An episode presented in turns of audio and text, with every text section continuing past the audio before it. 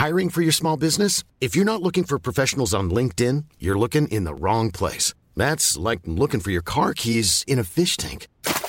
LinkedIn helps you hire professionals you can't find anywhere else, even those who aren't actively searching for a new job but might be open to the perfect role. In a given month, over 70% of LinkedIn users don't even visit other leading job sites. So start looking in the right place. With LinkedIn, you can hire professionals like a professional. Post your free job on linkedin.com slash people today. Ready to pop the question? The jewelers at BlueNile.com have got sparkle down to a science with beautiful lab-grown diamonds worthy of your most brilliant moments. Their lab-grown diamonds are independently graded and guaranteed identical to natural diamonds, and they're ready to ship to your door. Go to BlueNile.com and use promo code LISTEN to get $50 off your purchase of $500 or more. That's code LISTEN at BlueNile.com for $50 off. BlueNile.com code LISTEN.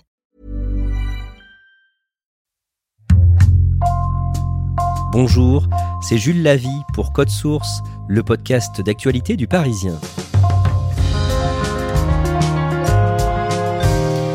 Après la télé a changé ma vie l'été dernier, Code Source vous propose pendant ses vacances estivales une autre série, Comment les réseaux ont changé ma vie?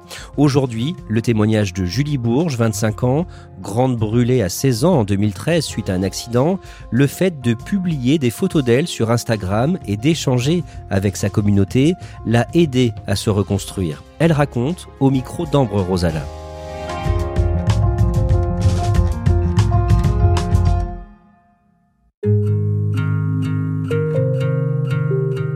Bourges habite à Biarritz, dans les Pyrénées-Atlantiques.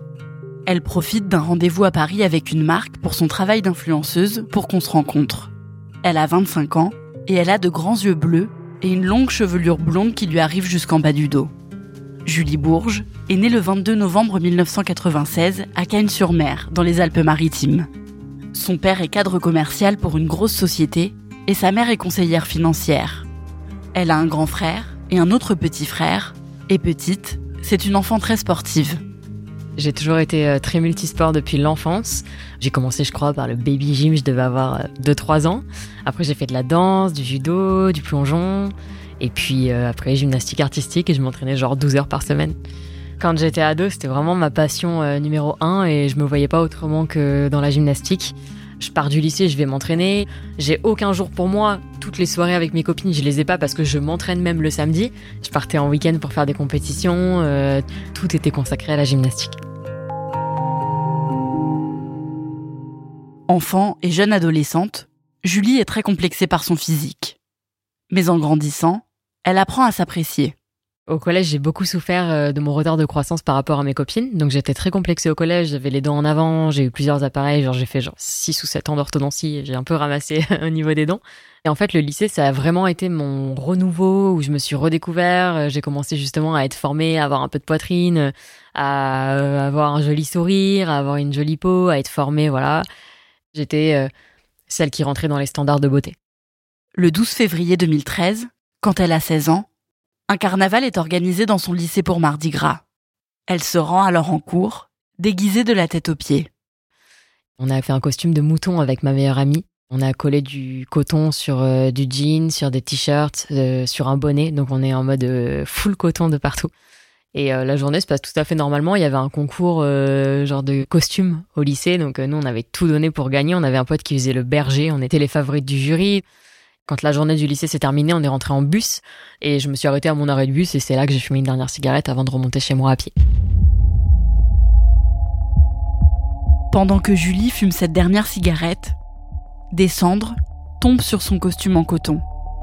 Mon costume prend feu sur moi, en fait. Et à ce moment-là, j'étais donc avec euh, ma meilleure amie d'enfance, donc qui n'avait pas le même costume que moi, je précise. Et c'est elle qui a réalisé que j'étais en train de prendre feu. Je me rappelle avoir baissé les yeux et avoir vu euh, ma jambe en feu. Elle a essayé de me porter secours. Euh, moi, j'ai essayé de courir pour fuir les flammes, donc c'était un mauvais réflexe parce que ça a attisé les flammes. La brûlure, c'est très spécial parce qu'en fait, euh, à partir du moment où elle est profonde, on perd de la douleur parce que les nerfs sont touchés. Et il y a un moment où en fait je ressentais plus de douleur. Donc je me dis c'est bizarre parce que t'es en train de prendre feu et en fait t'as pas tant mal que ça. Et je réalise un peu la gravité et la douleur de ce qui m'arrive au moment où les flammes montent à ma gorge parce que ma gorge elle est à nu. Et avec l'inhalation de la fumée, plus la chaleur des flammes, là je comprends que ouais, c'est vraiment en train de se passer et que voilà, faut rester en vie quoi. Une voisine, qui a entendu ces cris, vient à son secours et arrose son costume en feu. Les parents de Julie, puis les pompiers, arrivent rapidement. Ils l'emmènent à l'hôpital en urgence, où elle est plongée dans un coma artificiel. Le personnel médical lui fait plusieurs greffes de peau, et son pronostic vital reste engagé pendant longtemps. Puis en mai 2013, trois mois après son accident, Julie se réveille. J'ai une trachéo, donc j'ai un trou dans la gorge, j'ai un tuyau dans le nez, je suis sondée de partout. Je suis pleine de médicaments qui me font euh, vaciller, qui essaient de me faire tenir. Dans le temps qui passe, en fait, la, douleur la, plus terrible, en fait, bah, c'est cette sensation de chaleur encore qui perdure et l'envie irrésistible de se gratter parce que la cicatrisation sur 40% du corps, c'est terrible. C'est terrible. Il faut euh, serrer les dents et s'accrocher, quoi. Rapidement, Julie, qui doit rester alitée, demande à voir son reflet dans le miroir. J'avais vraiment besoin de comprendre euh, bah, pourquoi ma famille me regardait comme ça, donc je comprenais pas. Moi, je m'étais pas encore vue dans un miroir en fait. Et euh, ma mère, elle m'avait prévenu, elle m'avait dit, tu verras, ils t'ont coupé les cheveux très très courts. Alors moi, naïvement, 16 ans, je pensais qu'on m'avait fait un carré pour que ce soit plus facile parce que j'avais les cheveux très très longs jusqu'en bas du dos.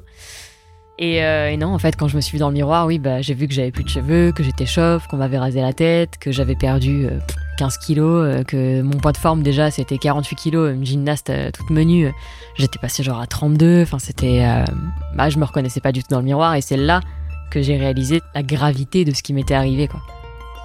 Julie a perdu 14 kilos et entame une longue période de rééducation pour réapprendre à marcher et à être autonome. À ce moment-là, bah, j'ai une trachéo, donc je peux pas parler. Euh, ma voix, elle a changé aussi parce que euh, à cause de la trachéo, euh, il y a les, cordes vocales qui sont très très proches, donc j'ai une voix qui est beaucoup plus grave que ce que je n'avais avant. Il faut réapprendre à boire, il faut apprendre à manger, et je suis incapable à ce moment-là de tenir une fourchette pour l'amener jusqu'à ma bouche. Quoi. En fait, j'ai zéro muscle. Tous mes muscles, ils ont fondu. je suis au plus bas du plus bas de ce que je peux être, je pense. J'ai 16 ans, j'étais autonome, et là, bah, je redeviens un enfant. Je suis incapable de serrer une balle dans mes mains ou euh, de lever un bras ou de mettre un pied devant l'autre. Donc euh, ouais, c'est c'est radical.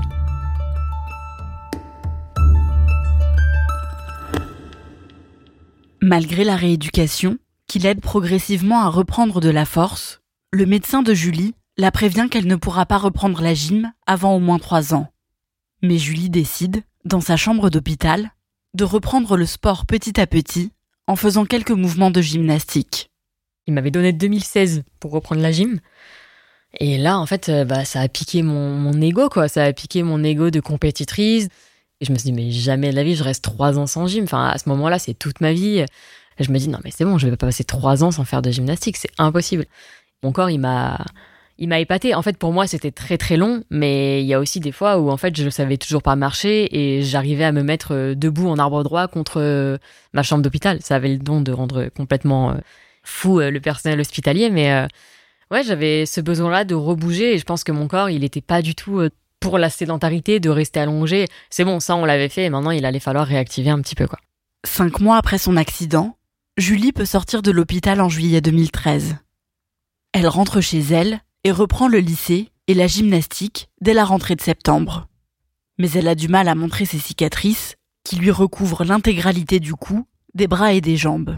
À ce moment-là, euh, il n'y a plus de shorts, il n'y a plus de robes, il n'y a plus de t-shirts, il n'y a que euh, des manches longues, des écharpes, des jeans. Et ça, quelle que soit la chose que je fais. Donc ça veut dire que je sors en soirée, j'ai un col roulé, mais je sors quand même en soirée, donc c'est bien, mais j'ai un col roulé. Ou euh, un manche longue décolleté, mais avec une écharpe. Je m'entraîne à la gym, j'ai une écharpe. Pour moi, à ce moment-là, c'était juste hors de question de montrer mes cicatrices parce que je prenais trop de regards, trop de jugements dans la rue et c'était trop dur pour moi. J'ai été confrontée à beaucoup de regards qui, à ce moment-là, m'ont fait vraiment prendre conscience de ma différence. Je voyais à l'hôpital, mais j'étais quand même dans un cocon et je l'avais pas réalisé jusqu'à ce que euh, je sorte dans la rue. La sortie de l'hôpital est très difficile à vivre pour Julie. Et alors qu'elle n'a pas encore 17 ans, elle tombe en dépression. À ce moment-là, moi j'ai peur pour ma vie quoi. Je me dis bah je vais jamais pouvoir euh, aller en école de commerce, je vais jamais pouvoir bosser, euh, si j'ai envie, euh, bah, bosser pour une marque de luxe, jamais de la vie parce qu'ils voudront jamais d'une grande brûlée. Je vais jamais retrouver l'amour, personne ne voudra d'une fille comme moi. là, on m'a tout enlevé, quoi. Plus rien n'a de sens. C'est tout ce qui pouvait te faire sourire avant, tout ce dans quoi tu pouvais t'accomplir, tout est nul, tout est fade, tout est sombre, tout est noir. J'avais vraiment l'impression d'être euh, genre sur le, quai d'une gare, de voir le train, de voir tout le monde monter dedans et de pas réussir à monter dedans quoi. Et la vie elle file comme ça et tu la vois passer et tu te dis bah ok là là il va falloir que je trouve une solution et en fait je peux pas dire que je me suis sortie de la dépression sans médicaments parce que ça serait mentir. Donc j'ai été accompagnée pour sortir de la dépression. Et après, il y a eu euh, une volonté de m'en sortir, plus personnelle, parce que j'avais déjà survécu à cet accident. J'avais déjà survécu au coma et en fait, euh, la dépression c'était l'après, mais je voulais pas que ça m'anéantisse non plus.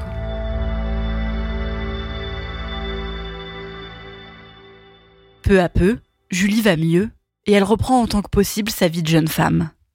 Le 13 novembre 2015, deux ans et demi après son accident, Julie, qui a déjà un compte Instagram, décide d'en ouvrir un deuxième pour parler de sa nouvelle vie de grande brûlée. Ce deuxième compte Instagram, en fait, il arrive à un moment euh, de ma vie où j'en ai marre de ces regards. Je comprends pas pourquoi les gens me regardent comme ça. J'ai l'impression d'être la seule grande brûlée de France.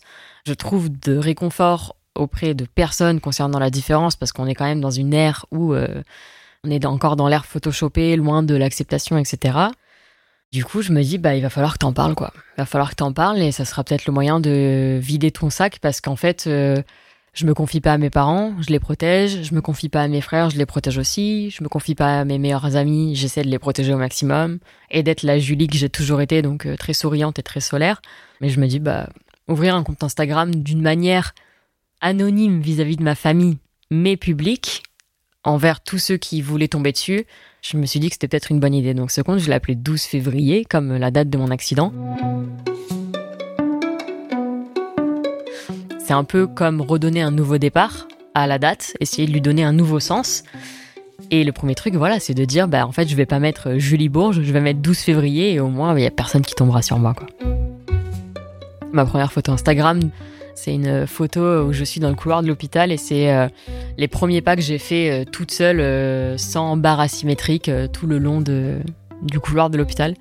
Ma mère, elle m'attendait à l'autre bout du couloir, elle a pris une photo pour immortaliser l'instant. Et c'est ça là ma première photo Instagram. Et je raconte mon histoire dessous. Julie gagne plusieurs centaines d'abonnés assez rapidement. Et tous les jours, elle poste une photo où elle montre ses cicatrices et où elle raconte comment elle se reconstruit peu à peu après son accident je commence pas d'abord à parler du regard des gens, je commence à montrer que on peut faire du sport après un accident. Et c'est un peu plus tard, quand j'ai un peu plus confiance en ma communauté, que là je commence à rentrer dans les détails du coma, du regard des gens, et que je commence un peu à lever le tabou, au fait, sur beaucoup beaucoup de choses. Julie reçoit de plus en plus de messages de soutien. Elle passe beaucoup de temps à poster des photos et à discuter avec ses abonnés et elle y prend beaucoup de plaisir. Mais elle ne veut pas parler de ce compte Instagram à sa famille et à ses amis.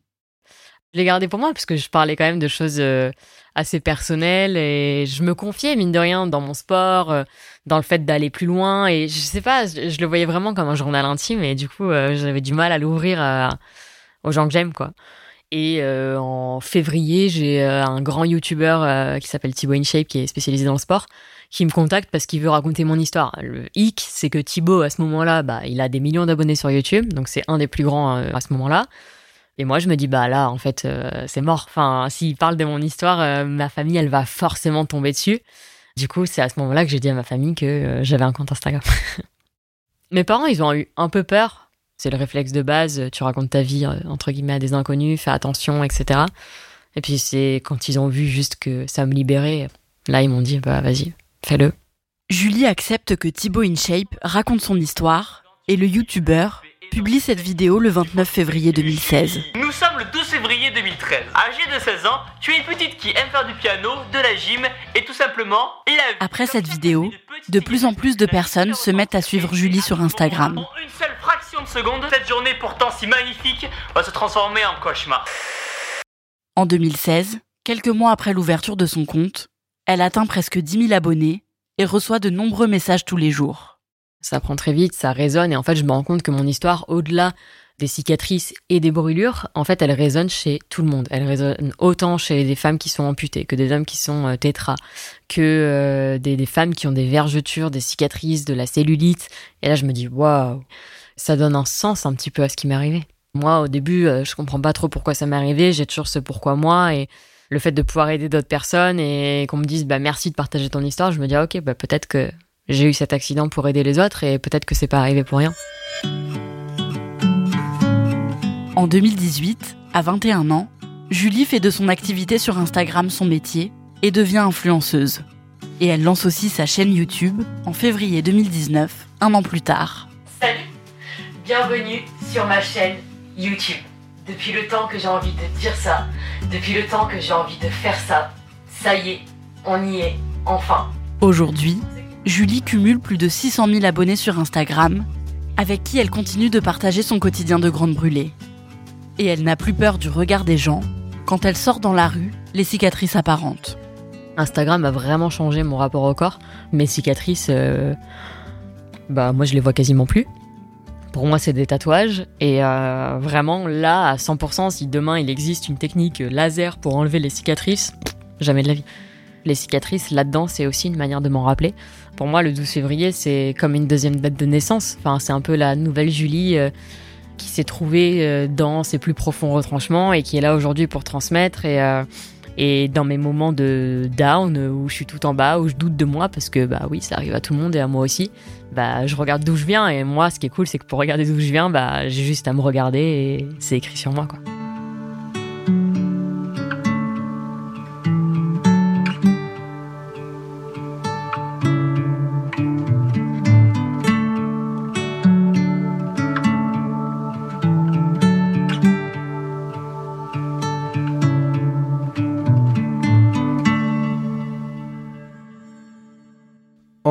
Est-ce que Julie Bourges accepte complètement son image aujourd'hui? Oui, comme elle l'a dit dans le sujet, aujourd'hui, elle a complètement euh, accepté ses cicatrices, elles font partie d'elle. Après, elle m'a aussi confié euh, qu'encore aujourd'hui, elle a toujours euh, une petite appréhension quand l'été arrive, par exemple, parce qu'elle sait qu'il va y avoir des regards dans la rue et ça reste toujours désagréable pour elle. Donc voilà, c'est quelque chose à laquelle elle pense toujours aujourd'hui, même neuf ans après son accident, mais en tout cas, elle s'assume complètement. Et comment elle gagne sa vie? Alors, elle vit de son activité sur Instagram. Elle a des partenariats avec euh, plusieurs marques, notamment des marques de vêtements de sport, puisque c'est sa passion et que ça a aussi fait partie de sa reconstruction. Et elle publie aussi assez régulièrement, plusieurs fois par mois, des vidéos sur YouTube, euh, des vidéos qui parlent de son accident, euh, d'acceptation de soi, mais aussi parfois des vidéos avec du contenu un peu plus léger, du contenu un peu plus de divertissement avec d'autres YouTubeurs. Merci Ambre Rosala. Cet épisode de Code Source a été produit par Raphaël Pueyo et Thibault Lambert. Réalisation Pierre Chaffanjon. Code Source est le podcast d'actualité du Parisien. Pour ne rater aucun épisode, n'oubliez pas de vous abonner sur votre application audio préférée. Au nom de l'équipe de Code Source, je vous souhaite un très bel été.